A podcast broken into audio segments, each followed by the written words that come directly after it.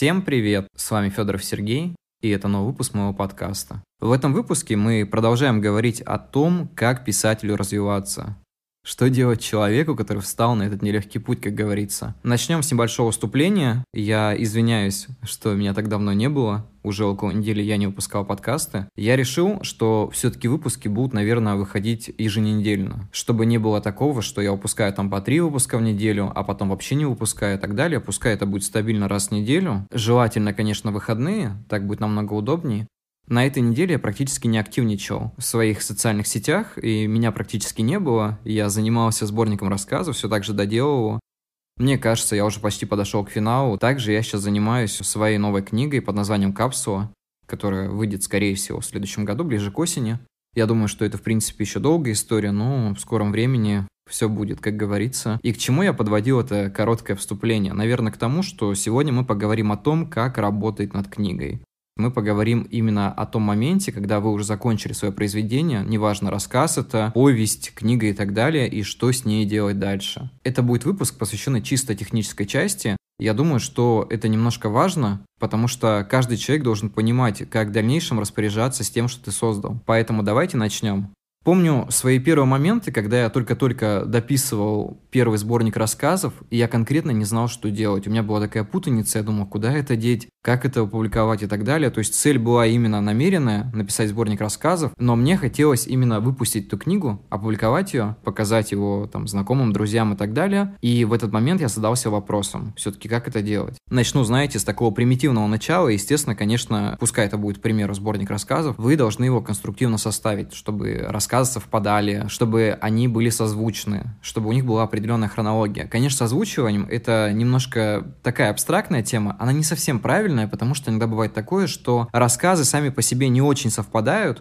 но при этом они имеют какую-то смысловую взаимосвязь. Они выглядят так, что, ну, как к месту, как говорится. То есть вы видите один рассказ, второй рассказ, и вместе они там совпадают. Я, кстати, получил пару отзывов после выхода своего первого сборника рассказов о том, что Серег, знаешь, я вот читал твой сборник рассказов, и где-то на середине вышел такой рассказ, который, наверное, немножко становится стеной между рассказами, и после этого довольно сложно продолжать чтение сборника. Это был для меня такой шок, потому что я не понимал, как такое вообще происходит. Ну вот, то есть ты пишешь рассказы, составляешь их в одном сборнике, они идут друг за другом, и тут, когда человек читает, ему становится немножко, ну как, не то чтобы неприятно, немножко, наверное, неудобно продолжать его читать, потому что он где-то сбился из-за какого-то рассказа.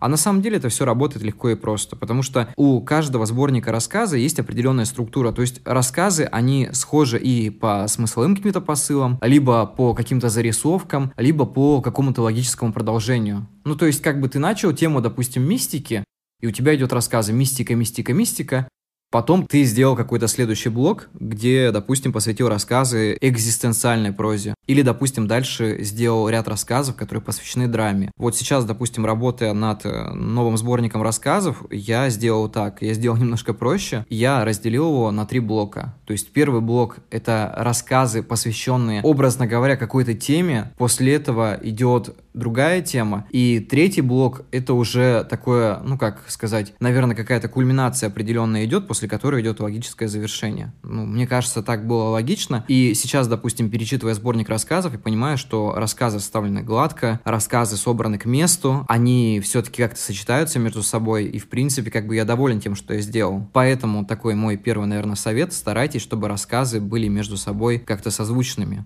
Это поможет тому, чтобы читателю было намного проще ознакомливаться с вашим сборником.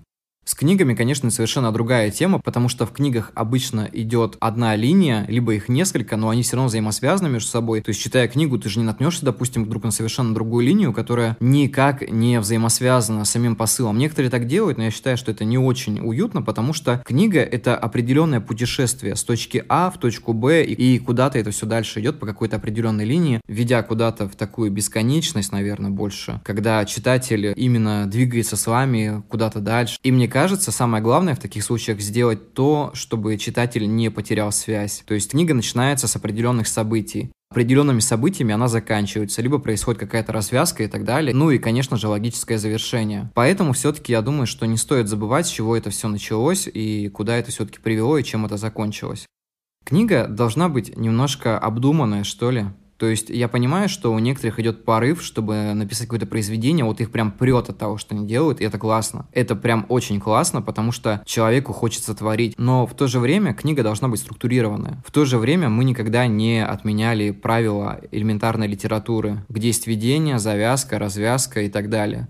То есть все равно это, знаете, как мелодия. Она создана по определенным нотам, и они в сочетании между собой выдают определенный звук на выходе, который приятен слуху. С книгами, в принципе, должно быть так же. То есть не нужно хитрить, мудрить, придумывать что-то такое прям, ну, я не знаю, нечитабельное. То есть, мне кажется, любому человеку важно именно доходчивая мысль. Пускай она будет сложная, но в то же время она должна быть структурированная. Без этого ничего не выйдет. Хотя, в принципе, бывают исключения, но об этом мы поговорим еще попозже, наверное, в будущих выпусках. Пока что мы будем придерживаться какой-то классической части. Я тут, в принципе, велосипед не изобретаю, а так просто делюсь определенным опытом, размышлениями. Потому что всю эту неделю я думал о том, какая должна быть моя новая книга. То есть, которую я сейчас уже почти написал, можно сказать, закончил. Она сейчас в стадии переделки. Я начал изменять кое-какие главы, кое-какие описания, там, убирать что-то лишнее, давать нужное и так далее. Я начал понимать, что если я составлю все именно в хронологическом порядке, не заставляя читателя мотаться где-то во времени, и не путая его, то в принципе это получается даже, ну как, и писать это намного проще, и доносить намного проще и так далее. Поэтому все-таки структура должна быть. Подумайте над этим. Это, наверное, такой не очень, может быть, важный совет, но на самом деле он играет довольно главную роль в написании книги. Итак, все-таки вернемся к теме. Допустим, вы написали книгу, вы не знаете, что с ней дальше делать. Давайте перейдем к каким-то определенным первым шагам и поговорим о том, в каком направлении нужно двигаться дальше. Все-таки издание книги — это такой важный важный шаг, и мне кажется, чтобы не ошибиться, нужно вначале понять, какую цель вы преследуете, чтобы издать свою первую книгу. Моя цель была довольно банальна. У меня были небольшие проблемы со здоровьем, которые казались мне тогда очень огромными на тот момент. И я решил оставить что-то после себя. Да, это была такая странная идея, я не очень редко говорю. И я хотел издать книгу в большом количестве, ну как в большом, для меня тогда 100 экземпляров было, это просто огромное количество, и чтобы она досталась там моим близким друзьям, знакомым и так далее, и я это сделал. Теперь мы поговорим немножко о том, как я это сделал.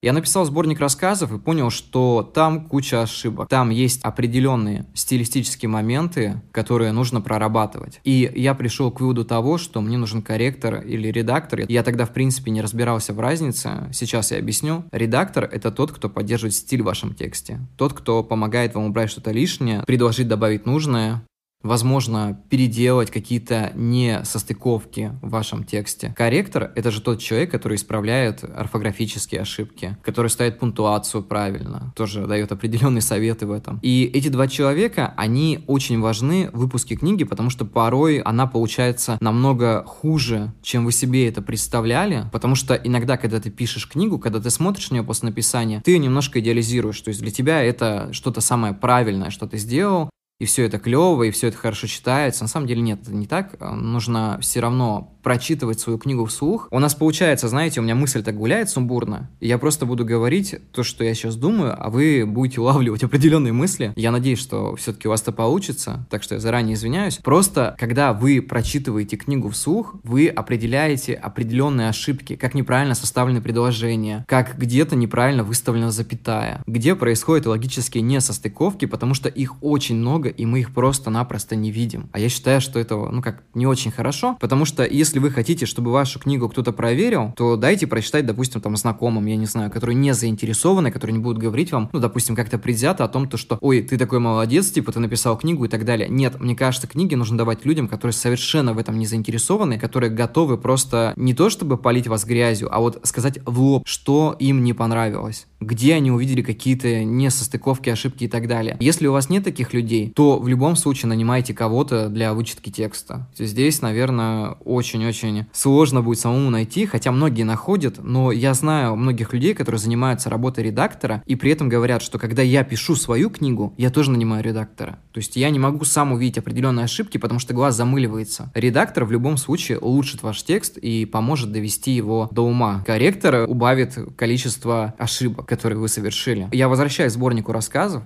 На тот момент, когда я его написал, я был знаком с девочкой, которая занималась работой редактора-корректора. Ну, она как бы училась на это. У нее не было практики определенной.